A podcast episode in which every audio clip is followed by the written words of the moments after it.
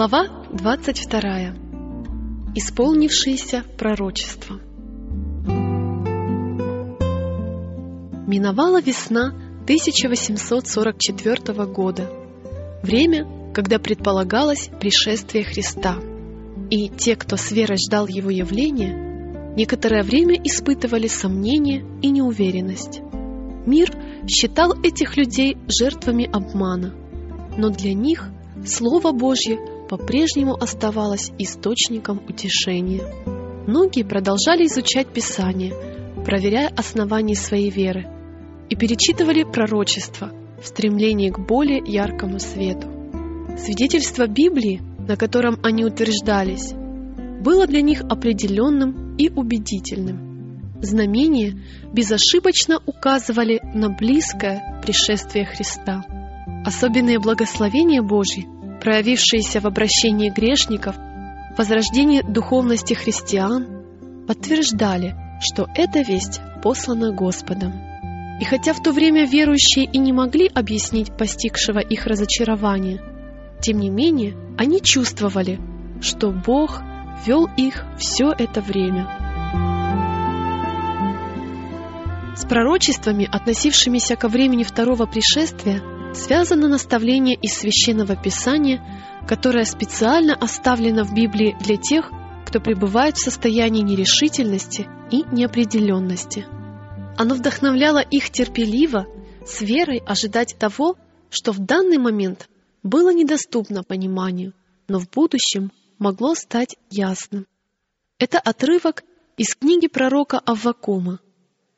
«На стражу мою стал я, и, стоя на башне, наблюдал, чтобы узнать, что скажет он во мне и что мне отвечать по жалобе моей. И отвечал мне Господь и сказал, «Запиши видение и начертай ясно на скрижалях, чтобы читающий легко мог прочитать. Ибо видение относится еще к определенному времени и говорит о конце, и не обманет. И хотя бы и замедлило – жди его, ибо непременно сбудется, не отменится. Вот, душа надменная не успокоится, а праведный своею верою жив будет.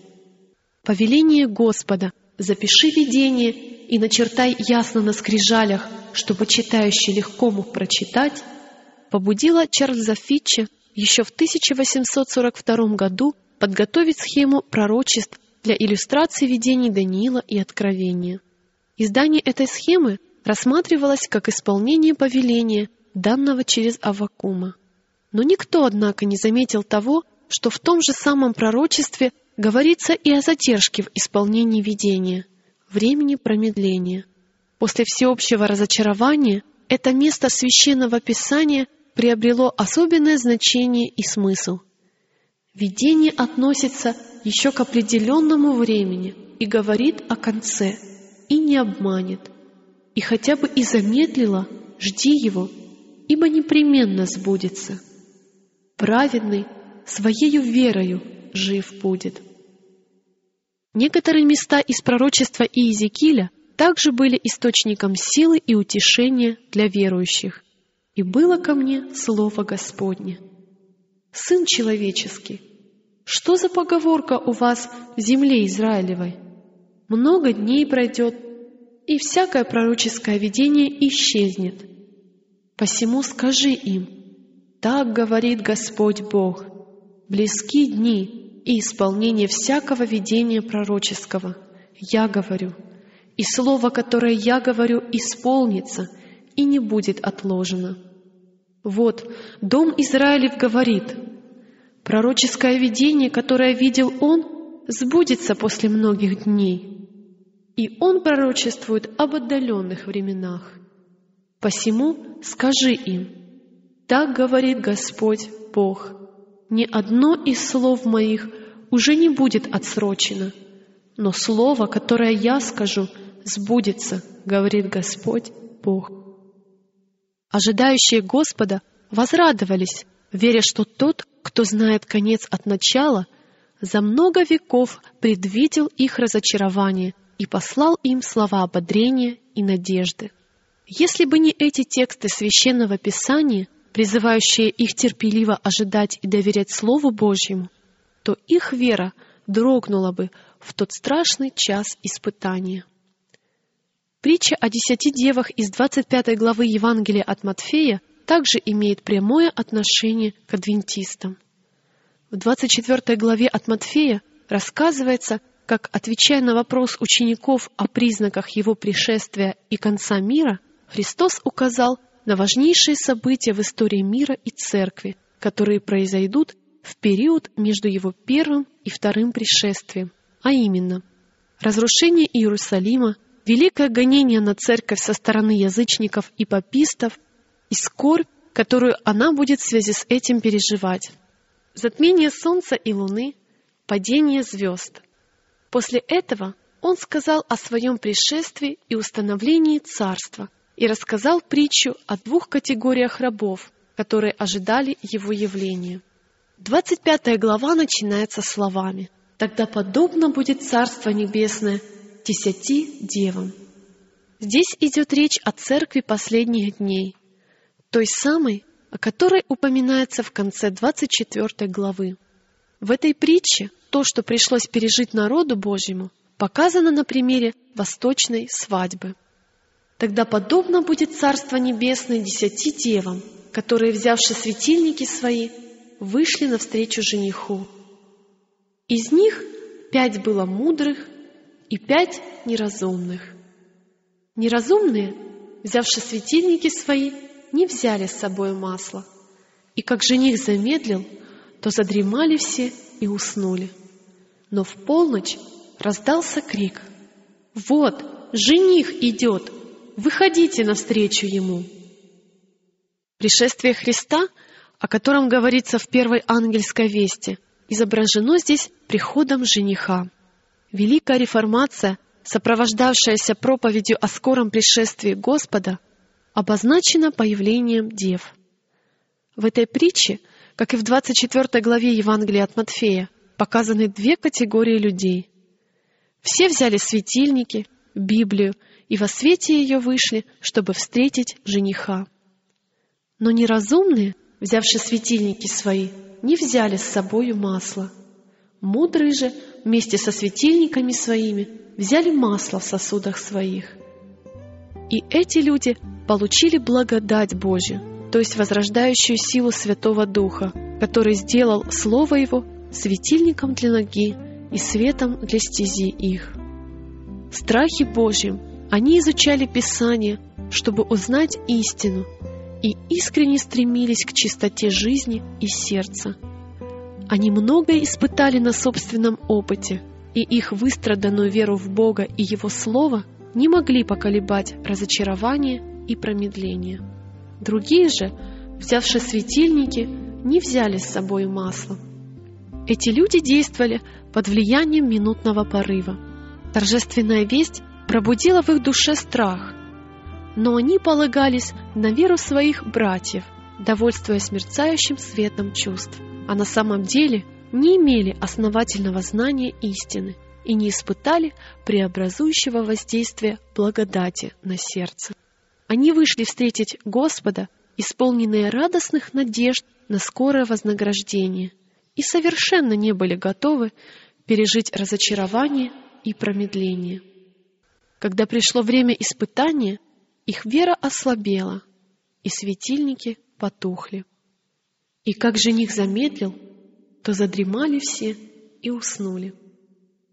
Промедление жениха олицетворяет время ожидания Господа, разочарование и кажущуюся задержку. В то неопределенное время полуобращенные поверхностные люди начали терять интерес к адвентистской вести и отказались от борьбы.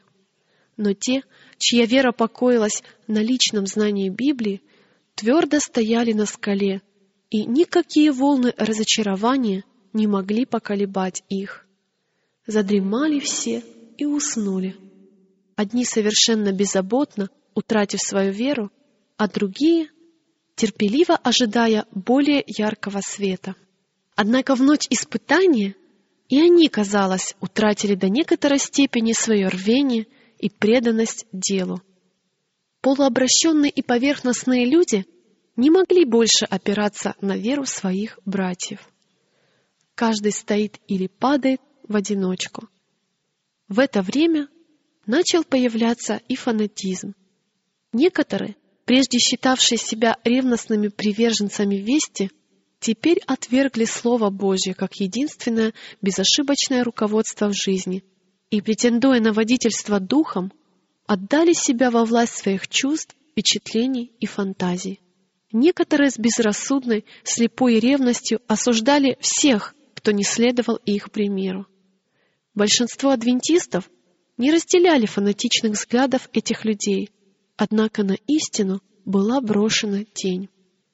Сатана стремился таким путем воспрепятствовать Божьему делу и уничтожить его. Идеи адвентистов взволновали народ. Тысячи грешников обращались к Богу, а преданные делу люди самозабвенно проповедовали истину, даже во время промедления.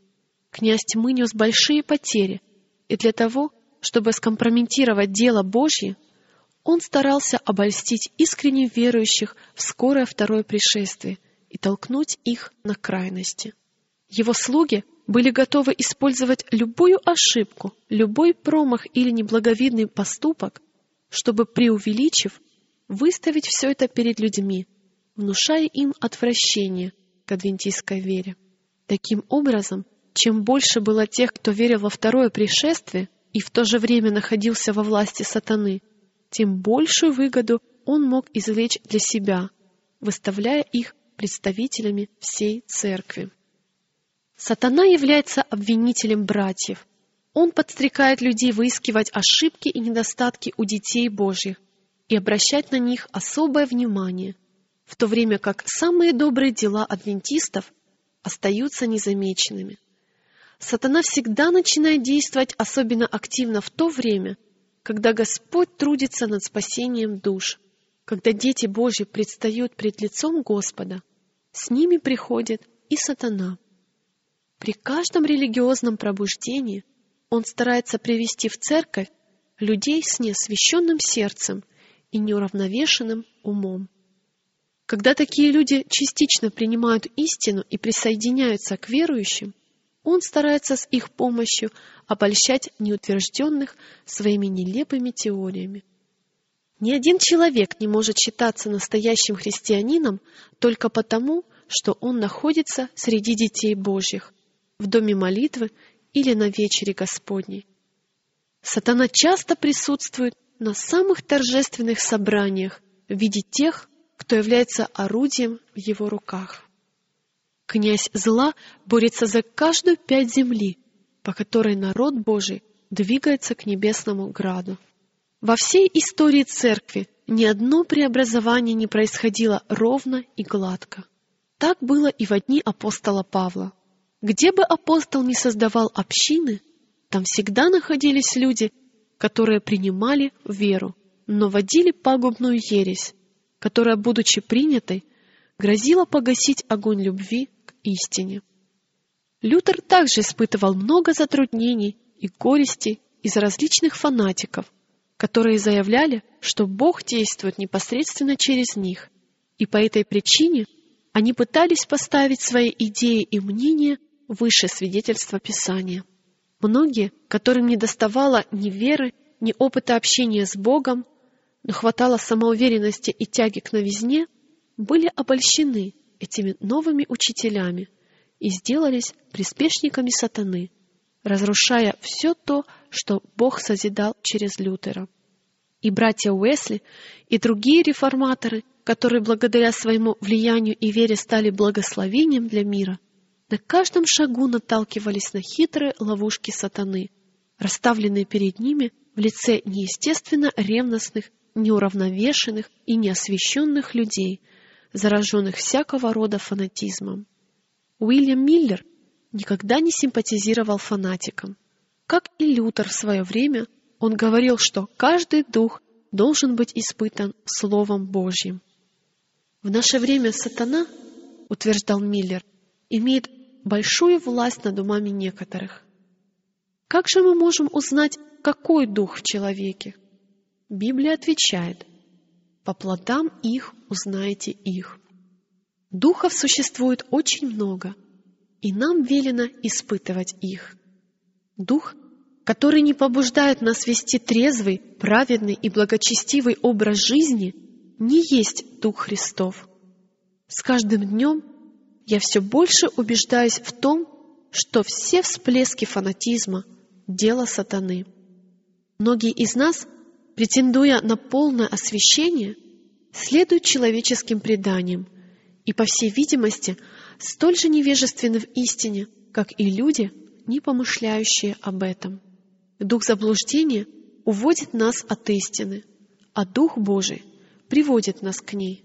Но вы говорите, что человек может находиться в заблуждении и думать, что он имеет истину. Какую же истину он имеет? У нас на это есть такой ответ. Дух и Слово находятся в полнейшей гармонии. Если человек, проверяя себя Словом Божьим, обнаруживает полное соответствие своего характера Слову, тогда он может считать, что обладает истиной. Но если он видит, что Дух, управляющий им, не соответствует общей направленности закона Божьего и всего Слова, тогда он должен быть очень осторожным, чтобы не попасть в сети дьявола. Я часто улавливал в одном признательном взгляде, в одном искреннем слове, тяжелом вздохе и в слезах, текущих из глаз, больше внутреннего благочестия, нежели во всей шумихе, царящей в христианском мире. В дни реформации ее враги с особенной яростью обвиняли в фанатизме именно тех, кто последовательно боролся против него. Также поступали противники адвентистского движения. Недовольствуясь превратным толкованием и намеренным раздуванием заблуждений фанатиков, они распространяли нелепые истории, даже отдаленно не похожие на правду. Эти люди действовали под влиянием ненависти и предрассудков. Весть о том, что Христос при дверях, нарушила их покой. Они опасались, что это может оказаться правдой, и в то же время надеялись, что это не так. Вот в чем секрет их вражды против адвентистов и их веры.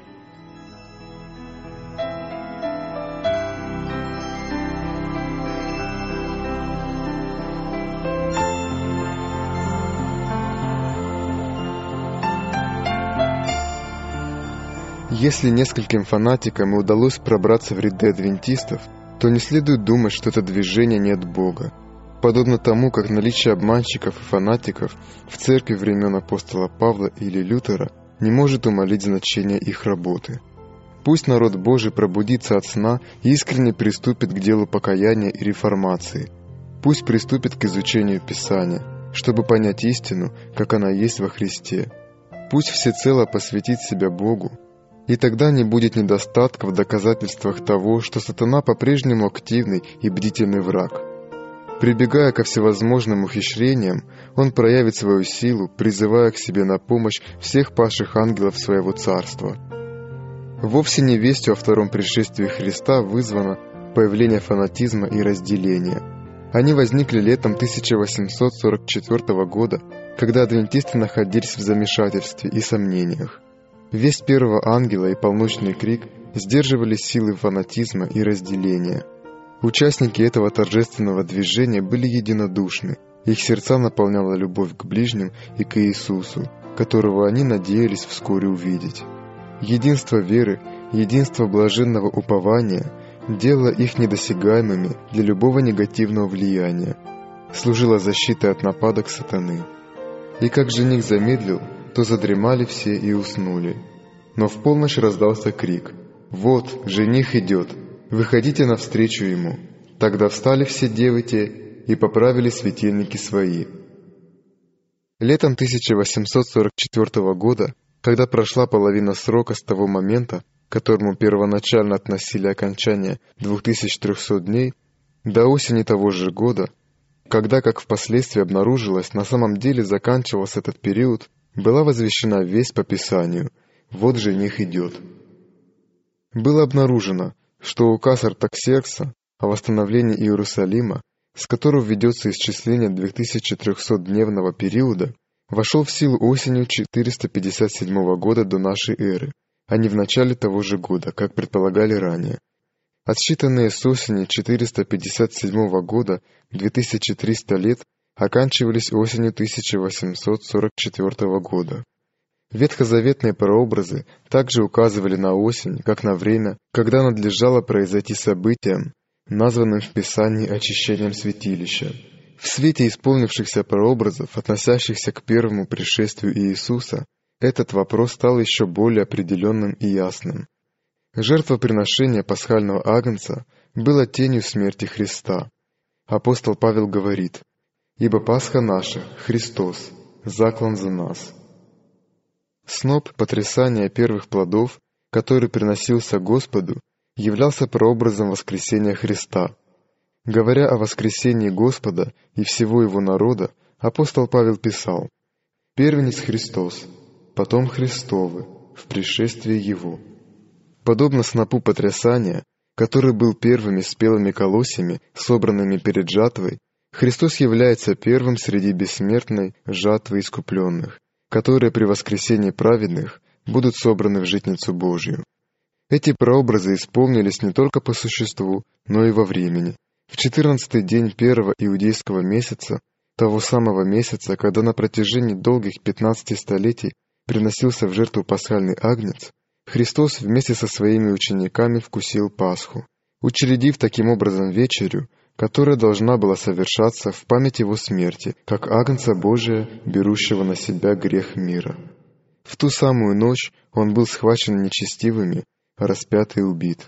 И как прообраз снопа потрясания, наш Господь воскрес из мертвых в третий день, как первенец из умерших, как начаток всех воскресших праведников, чьи уничиженные тела изменятся, сообразно славному телу Его. Точно так же должны были осуществиться в свое время и прообразы символического служения, относящиеся ко второму пришествию. Согласно закону Моисея, очищение святилища или же Великий день искупления происходило в десятый день седьмого иудейского месяца, когда первосвященник совершал искупление за весь Израиль и, очистив святилище от грехов иудеев, выходил к народу и благословлял его.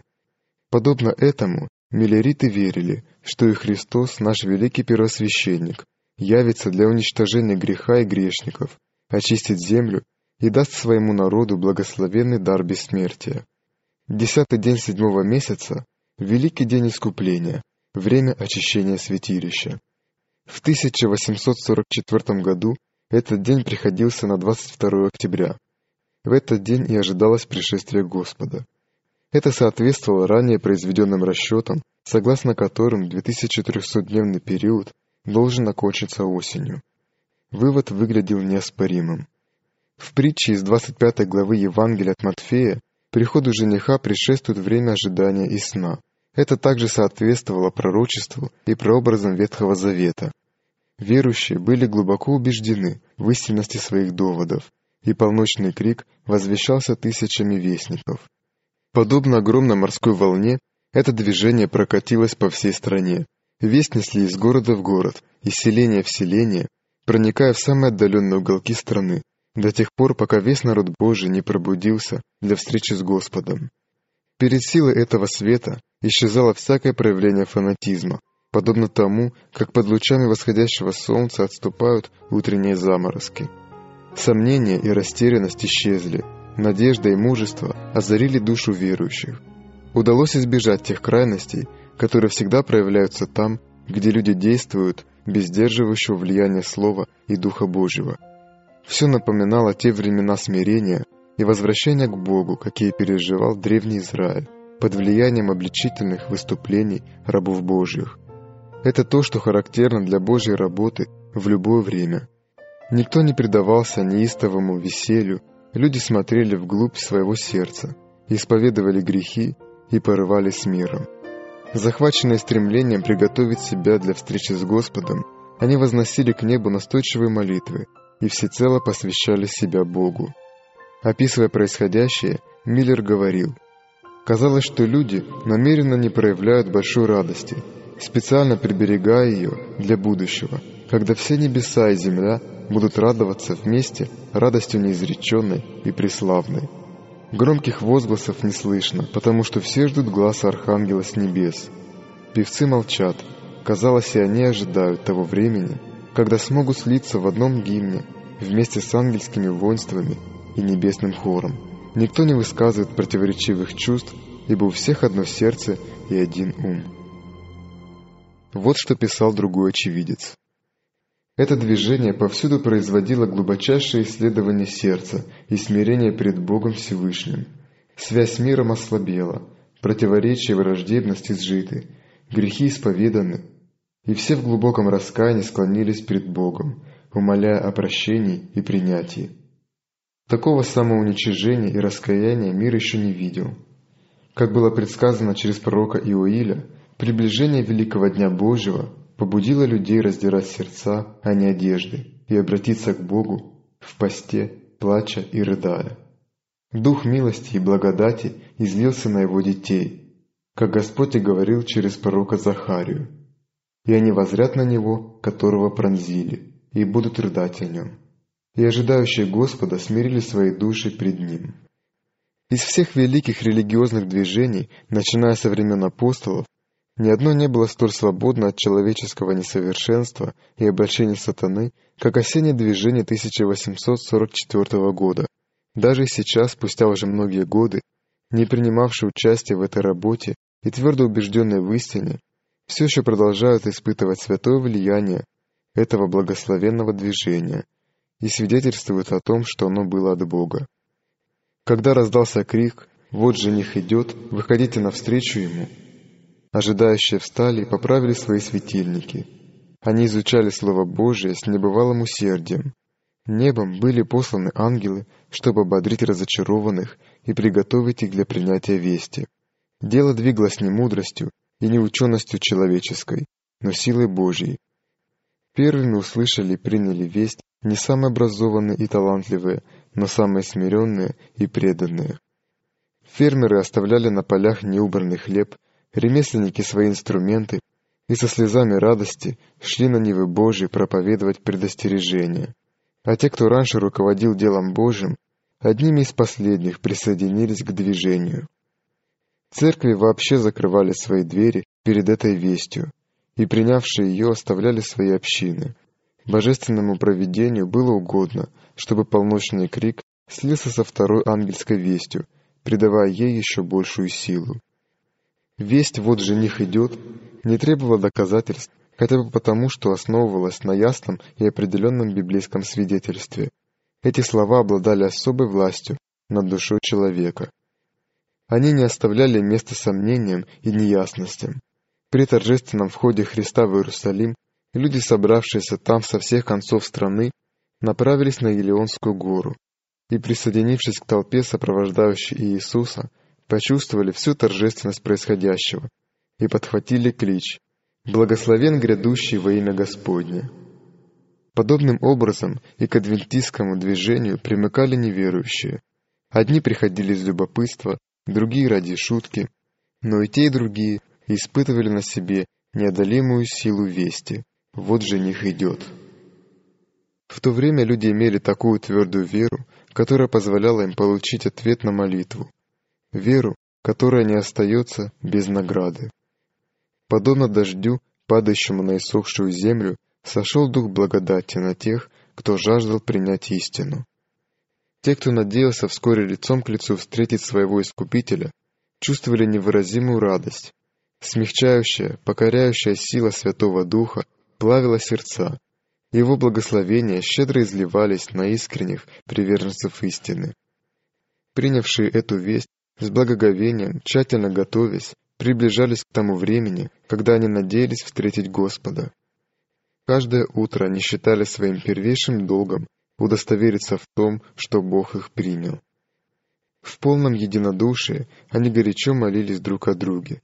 Для общения с Богом они часто собирались вместе в уединенных местах и среди полей и рощ возносились к небу молитвы о заступничестве. Одобрение Спасителя было им гораздо нужнее, чем хлеб насущный. И если что-либо мрачало их душу, они не находили себе места до тех пор, пока в их душе не воцарялся мир. Испытав на себе влияние всепрощающей благодати, они жаждали видеть того, кого так горячо любили. И снова их ожидало разочарование. Указанное время прошло, но Спаситель не явился. С непоколебимым упованием они ждали его явления, и теперь находились в таком же состоянии, как и Мария, когда, придя к гробу и найдя его пустым, она воскликнула, рыдая, «Унесли Господа моего, и не знаю, где положили его».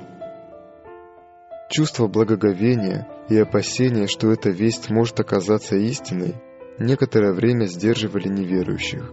Когда условленное время миновало, эти чувства у них исчезли не сразу. Вначале они не осмеливались открыто торжествовать над разочарованием ожидающих Христа. Но когда не обнаружилось никаких признаков гнева Божьего, их опасения исчезли, и они начали издеваться и насмехаться над искренними детьми Божьими. Огромное число людей, которые не так давно заявляли, что верят в скорое пришествие Господа, отреклись от своей веры. Наиболее самоуверенные были так глубоко уязвлены в своей гордости, что испытывали желание бежать из этого мира. Подобно пророку Ионе, они обвинили Господа и предпочитали смерть жизни. А те, чья вера основывалась на мнениях других, а не на Слове Божьем, теперь были готовы снова изменить свои взгляды – Богохульники привлекали на свою сторону слабых и боязливых людей, и все вместе они теперь твердили, что теперь некого больше бояться, некого ждать. Время прошло, Господь не явился, и мир еще тысячу лет будет таким же, каким он был прежде.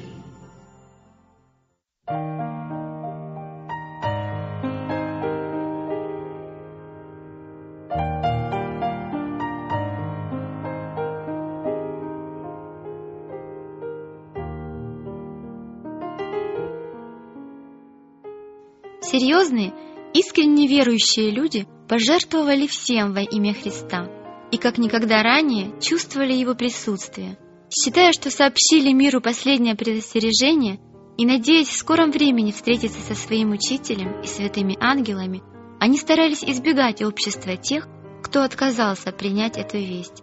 Всем сердцем они молились «Гряди, Господи Иисусе, скорее гряди!» Но Он не пришел, Теперь вновь нужно было брать на себя тяжелое бремя забот и трудностей, переносить упреки, насмешки и глумления мира.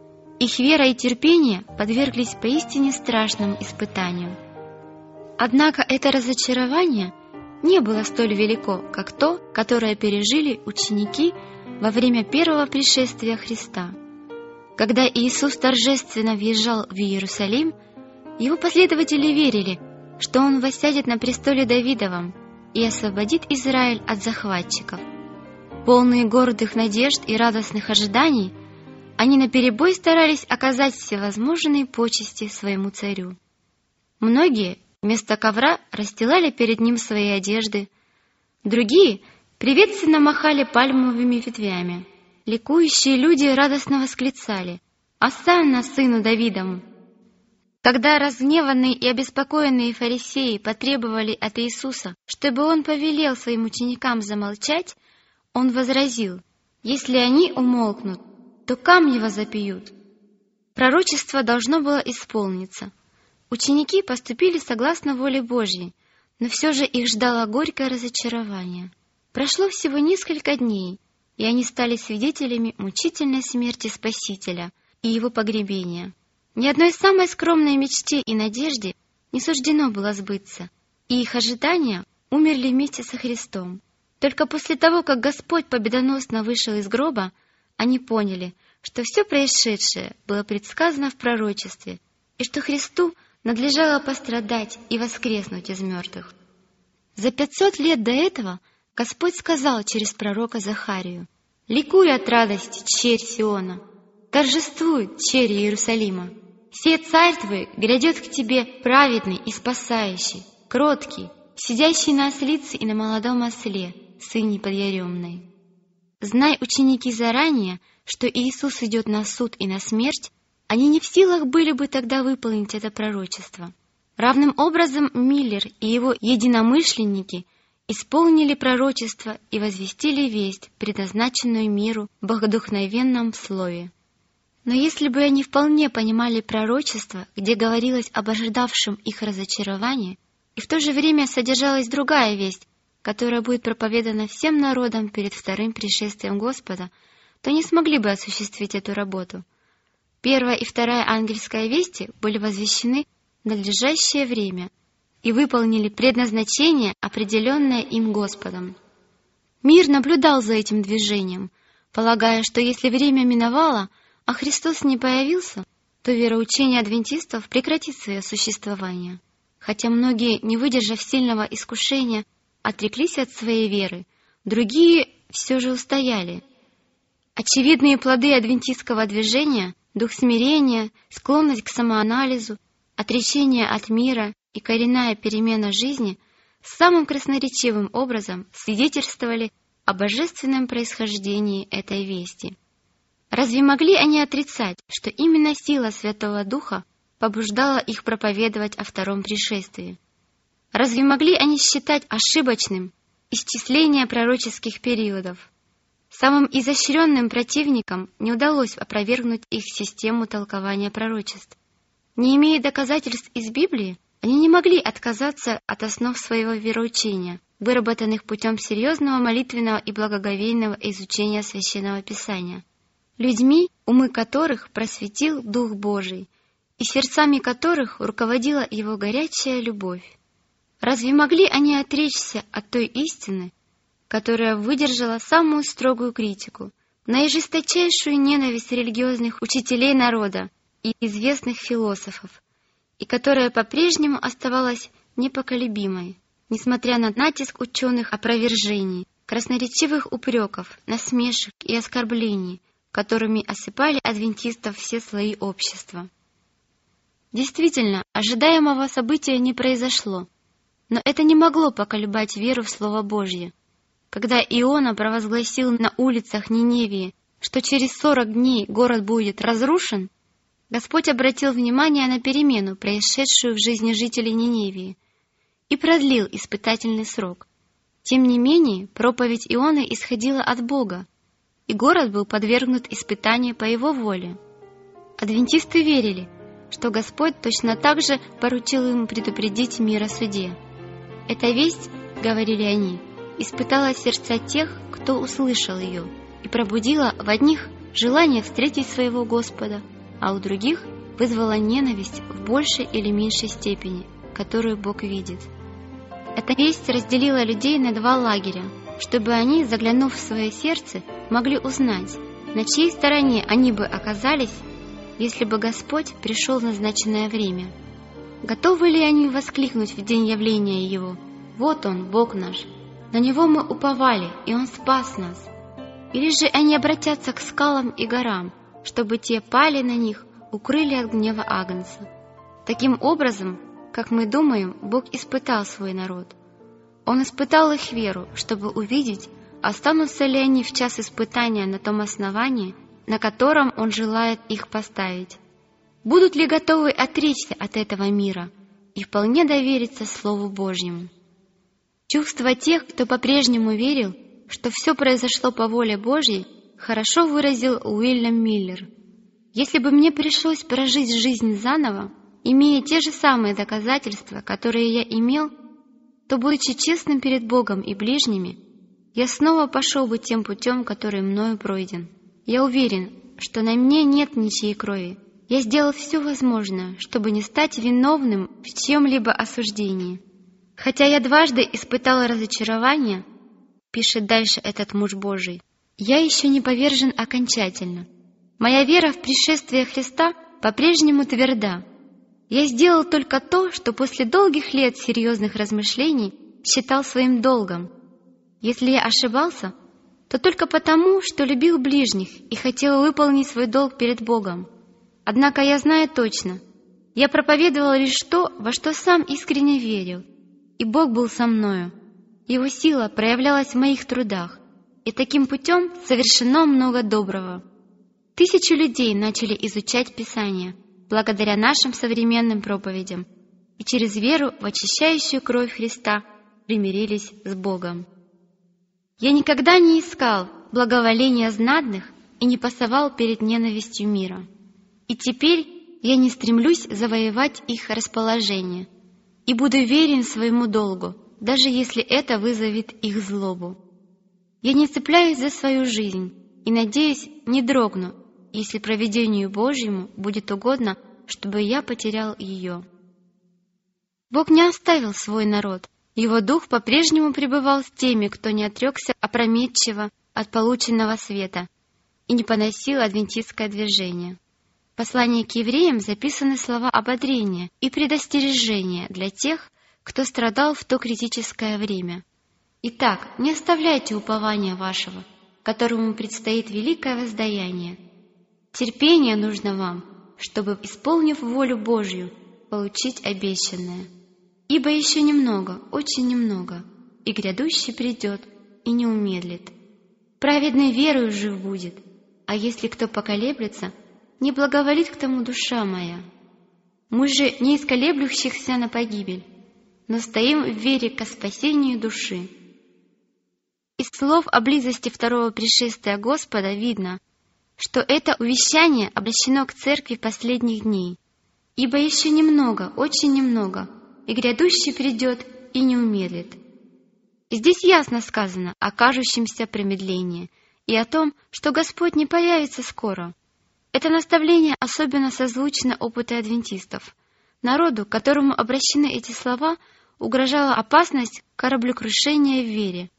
Они исполнили волю Божью, следуя указаниям Его Слова — и водительству Святого Духа, и тем не менее не могли понять его намерений относительно испытания, которому они были подвергнуты. Они не могли понять, почему Бог вел их этим путем, и впали в сомнения относительно того, воистину ли они ведомы Богом. К этому времени особенно подходили слова «праведный верою жив будет», когда яркий свет полночного крика осветил их путь, они увидели пророчества распечатанными, а быстро исполнявшиеся знамения говорили о близости пришествия Христа. И они ходили как бы в ощутимом свете, но теперь под грузом разочарования и отчаяния они могли устоять только верой в Бога и Его Слово. Глумящийся мир говорил, «Вас обманули, отрекитесь от своей веры и скажите, что адвентистское движение от сатаны. Но Слово Божье утверждало, «А если кто поколеблется, не благоволит к тому душа моя». Отказаться же теперь от веры, отрицать силу Святого Духа, сопровождавшего весть, означало отступничество и погибель. Слова апостола Павла «Итак, не оставляйте упования вашего, которому предстоит великое воздаяние. Терпение нужно вам, Ибо еще немного, очень немного, и грядущий придет и не умедлит. Укрепили их стойкость. Они должны были идти по единственно верному пути, беречь свет, однажды полученный ими от Бога, твердо уповать на Его обетование и продолжать изучать Писание, терпеливо ожидая и бодрствуя, чтобы получить новый свет –